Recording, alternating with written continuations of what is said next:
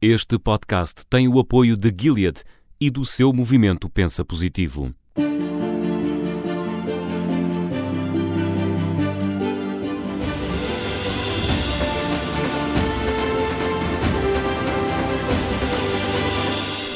Bem-vindo ao podcast Pensa Positivo. Eu sou a Maria João Simões e ao longo dos próximos episódios vamos continuar a falar sobre o VIH, o vírus da imunodeficiência humana. Este podcast é feito em parceria com a Gilead e o seu movimento Pensa Positivo, a Sociedade Portuguesa de Doenças Infecciosas e Microbiologia Clínica e com a Associação Portuguesa para o Estudo Clínico da SIDA. Neste terceiro episódio, vamos falar sobre comorbilidades e qualidade de vida nas pessoas que vivem com VIH. E vamos ainda olhar para o envelhecimento da população em tratamento, já que os maiores de 50 anos correspondem a cerca de 50% dos infectados. Para isso, contamos uma vez mais com a ajuda do professor Dr. Fernando Maltês, presidente da Sociedade Portuguesa de Doenças Infecciosas e Microbiologia Clínica, que se junta a mim por telefone. Bem-vindo, obrigada por voltar a estar connosco. Muito obrigado eu pelo convite. Muito obrigado. Fernando Maltês, começava por lhe pedir a sua ajuda para ver se explico bem o significado de comorbilidade. Estamos a falar da associação de duas ou de várias doenças que aparecem de modo simultâneo no mesmo paciente. Por exemplo, a hipertensão e diabetes são comorbilidades ligadas à obesidade. É isto? Muito bem, está a dizer muito bem.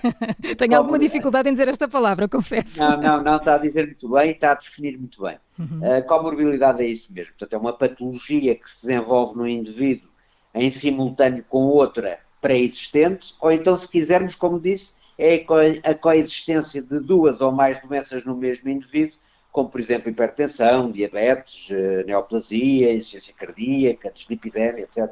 Portanto, definiu muito bem comorbilidades. Assim sendo, quais são as comorbilidades que mais, que mais o preocupam na população que vive com VIH e que está em tratamento? Não, sabe, uh, uh, a idade, a idade, média dos doentes infectados por VIH tem de facto aumentado progressivamente nos países que não têm limitações no acesso à melhor terapêutica antirretrovírica. Uh, falou há pouco em 50% dos infectados uhum. a viver, dos indivíduos a viver com infecção por VIH uh, que, tinham, que tinham mais de 50, mais de 50. anos. Mais de 50 anos. E de facto nós temos verificado que este, há um aumento progressivo desta prevalência, isto é, em 2015 2015, 30% eh, das pessoas infectadas, das pessoas a viver com VIH tinham mais de 50 anos. Agora são 50%. E admite-se que por volta do ano 2037, 80% das pessoas a viverem com VIH tenham de facto mais de 50 anos. Portanto, isto é o resultado dos avanços da terapêutica antirretrovírica e é os resultados de, dela estar disponível em, em, em muitas regiões uh, do globo. Portanto, se a terapêutica antirretrovírica é eficaz, aumenta, portanto, a esperança de vida dos doentes e, portanto, temos um número crescente de doentes eh, ou de infectados que estão a envelhecer. E neles o envelhecimento está acelerado.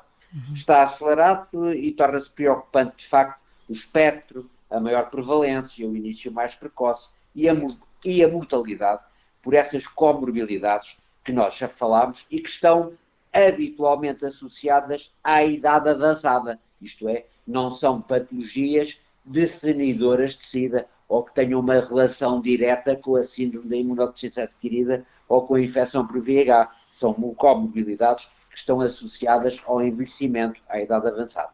Para dar um exemplo de algumas que nos preocupam, nesta linha de crescimento que se prevê, uh, enfim, de acordo com os cálculos, para dar uma ideia, por exemplo, a 2034, conforme eu disse, admite-se que 80% das pessoas tenham mais de 5 a viver com VIH tenham mais de 50 anos de idade. Admite-se, por exemplo, de acordo com o estudo que foi feito na Faculdade de Medicina da Universidade de Lisboa, que a doença cardiovascular e a doença renal duplicará, duplicará nestes doentes, que a hipertensão poderá afetar por essa altura mais de 60% dos homens e mais de 50% das mulheres que estejam infectadas por VIH, que, por exemplo, a taxa de diabetes esteja seja superior a cento, que suba 120% relativamente aos valores que se verificam atualmente, que a osteoporose suba 150% relativamente aos valores atuais, que a doença cerebrovascular suba 160%, enfim, por aí fora, que a incidência de neoplasias duplique, Professor, e quando se faz uma pesquisa na internet sobre o VIH, aparece.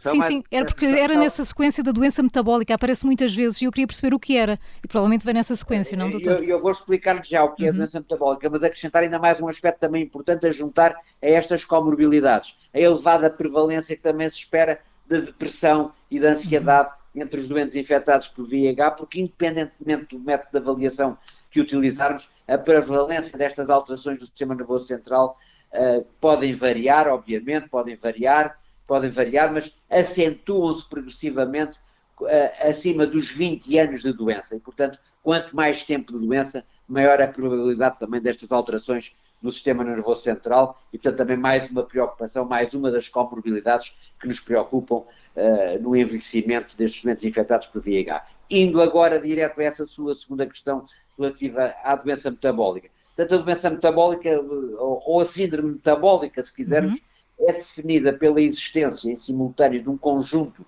de parâmetros clínicos e laboratoriais que têm por base a obesidade abdominal e que, quando presentes, mesmo que muito pouco elevados, eh, podem aumentar no mínimo 3 a 5 vezes o risco de doença vascular, sobretudo a doença cardiovascular e a doença uh, uh, cerebrovascular. o diagnóstico da síndrome metabólica é habitualmente feito quando estão presentes 3 de 5 fatores, que são estes. A obesidade abdominal, portanto um perímetro abdominal acima de um determinado valor, Uh, posso adiantar, à volta de 102 centímetros nos homens e 88 centímetros nas mulheres. Quando temos triglicéridos também acima de, de, um determinado valor, acima de 150.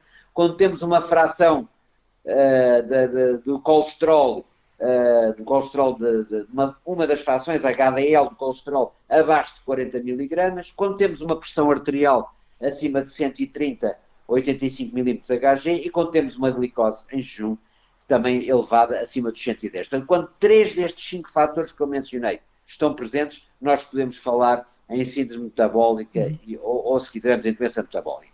Há quem acredite, há quem acredite que uh, algumas destas pessoas têm isto por, uh, por uma predisposição genética, mas de facto as principais causas para esta doença metabólica, para esta síndrome metabólica, são a alimentação inadequada e o sedentarismo.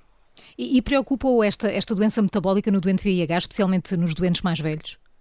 Uh, preocupa, vamos lá ver, uh, para, para ser preciso, para ser preciso, a evidência atual é ainda insuficiente para demonstrar qual é a cota de responsabilidade, qual é a cota exata de responsabilidade da infecção por VIH, dos fatores de risco clássico, dos fatores genéticos, dos fatores ambientais e da própria terapêutica antirretrovírica no desenvolvimento no desenvolvimento desta, desta, desta, desta síndrome metabólica, embora nós sejamos tentados a especular e tentados a crer que o início precoce da terapêutica antirretrovírica pode levar a, alguma redução da incidência destas comorbilidades e desta, desta síndrome metabólica.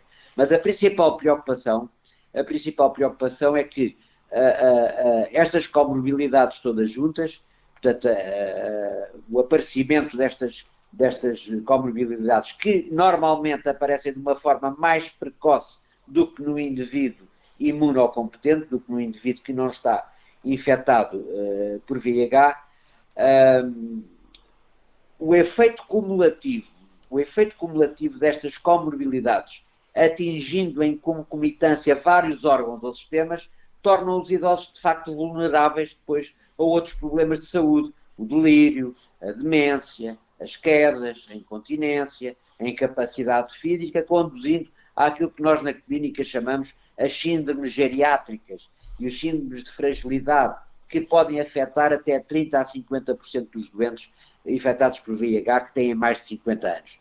Uh, uh, e tal como, a, como, como as comorbilidades que aparecem uh, aparecem mais cedo do que na população em geral, também elas vão comprometer progressivamente, portanto, o humor, o controle das funções vesical e intestinal, o sono dos doentes vai ficar perturbado, eles vão ter dificuldade nas suas relações sexuais, nas suas atividades da vida diária, o, o sei lá, o comer, o vestir, o, o, tomar a medicação, muitas vezes até o próprio usar, usar o telefone ou gerir o dinheiro, ou seja, uhum. vão perdendo a sua independência. Sim, a sua qualidade de vida. E a sua qualidade de vida. Uhum. E, portanto, para o que nos preocupa nestes, nestes, nestes idosos é, de facto, gerirmos muito bem, gerirmos muito bem do ponto de vista clínico, do ponto de vista terapêutico, todos estes problemas clínicos, todas estas comorbilidades, tratá-las muito bem, geri-las muito bem, porque tudo isto, todas elas mexem umas com as outras, as terapêuticas têm que ser ajustadas a, a umas e a outras, tendo cuidado com os efeitos adversos, com as interações medicamentosas, mas depois a juntar a isto, há que haver uma oferta de cuidados paliativos para estes doentes, uh, podem em determinada fase precisar de cuidados paliativos, há que ampliar a, oferta de serviços sociais para estes doentes e há também que acabar de vez com o problema do estigma e, eh, e, da discriminação e, de facto, há que pensar que um modelo, um modelo ideal de cuidados crónicos para estes doentes implica também uma forte participação da sociedade, da comunidade, Sem dúvida que esteja, de facto, empenhada,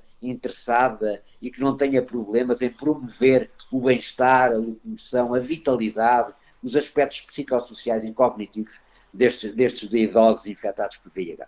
Portanto, Malte, já acabou por me responder a outra das perguntas que tinha aqui, que tinha a ver precisamente com o Sistema Nacional de Saúde, que ajustes, nomeadamente nesta gestão das comorbilidades, se deviam, se deviam fazer uh, para maior qualidade da vida destas pessoas. Pergunto-lhe agora se, perante tudo o que descreveu, a hipertensão, diabetes, a doença metabólica, todas as outras, há forma de um doente VIH evitar estas doenças? Há cuidados extra que, que resultam? Uh, eu vou-lhe responder, uh, vou responder à, à sua questão, mas Uh, complementando esta questão e a anterior, dizer de facto, perante esta, esta panóplia de, de, de, de dificuldades, de, comorbilidades, de, patologias por resolver, de facto nós temos, temos que ter uma abordagem multidisciplinar no tratamento uhum. destes doentes. Temos que ter uma, uma abordagem multidimensional uh, destes doentes, porque de facto Uh, uh, impõem-se aqui várias patologias com, as, com, a consequente polifarmácia, com as consequentes toxicidades e interações medicamentosas, e de facto hoje é uma das coisas que mais se discute, é como é que abordar, qual é a maneira ideal de abordar estes doentes, não lhes dificultando a vida, porque não faz sentido que um doente destes circule do cardiologista para o nefrologista, do nefrologista para, para, o, para o psiquiatra, do psiquiatra para o neurologista, portanto, há aqui e depois infecciologista. Portanto, há aqui, uh, este é um dos assuntos que, mais, mais, que se mais discute neste momento, tentar encontrar aqui um modelo que, não, que seja uh, funcional, que seja eficaz e que não prejudique a qualidade de vida, uh, qualidade de vida do doente. Um, relativamente àquilo que o doente em si pode fazer, pois aquilo que o doente pode fazer, o principal que pode fazer é aderir aos cuidados de saúde, ter acesso aos cuidados de saúde, aderir àquilo que os seus médicos lhe dizem, uhum. aderir às terapêuticas sem falhas terapêuticas e depois fazer de facto para reduzir a probabilidade, atenuar a probabilidade destas comorbilidades e controlá-las, todas elas, elas, todas elas têm tratamento, a hipertensão, há fármacos para a hipertensão, há fármacos para, para a diabetes, há fármacos para, para tratar estas comorbilidades que os doentes têm que tomar, a juntar a isto, depois os doentes têm que procurar fazer uma vida saudável, um vida, têm que procurar claro. uma vida, o estilo, modificar o seu estilo uhum. de vida, porque uh, o fator ambiental, o estilo de vida, tudo isto tem influência, de facto, no resultado final, na, na, na patologia, na, no quadro clínico final. E, portanto, tem que modificar o seu estilo de vida, uma vida saudável, deixar de fumar, uh, exercício físico, recomenda-se pelo menos 4 horas de exercício físico por semana, uma dieta, uma dieta equilibrada, uma dieta equilibrada. Uh, e quando se fala em 4 horas dieta, de exercício dieta, físico por semana é tão pouco, não é? Se pensarmos. É pouco, é, é pouco mas pronto, mas é tão mínimo, eficaz, no mínimo, não é? Uhum. No mínimo, no mínimo os, os 150, 160 minutos uh, por semana. Uh, já fazem a diferença. Já, já, já podem fazer alguma diferença.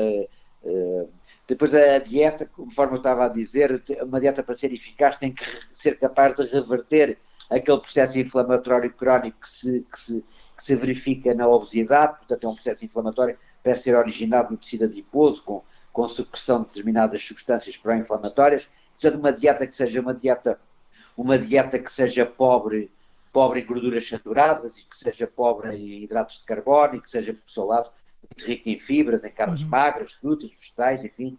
Portanto, uma modificação do estilo de vida é aquilo que eles podem fazer, com certeza. Estamos a chegar ao fim do penúltimo episódio do podcast Pensa Positivo. O meu muito obrigado ao professor Dr. Fernando Maltês, presidente da Sociedade Portuguesa de Doenças Infecciosas e Microbiologia Clínica, por se ter juntado a nós e por nos ter consciencializado para uma realidade que muitos de nós uh, desconhecemos. Uh, professor, muito obrigada pelos seus esclarecimentos.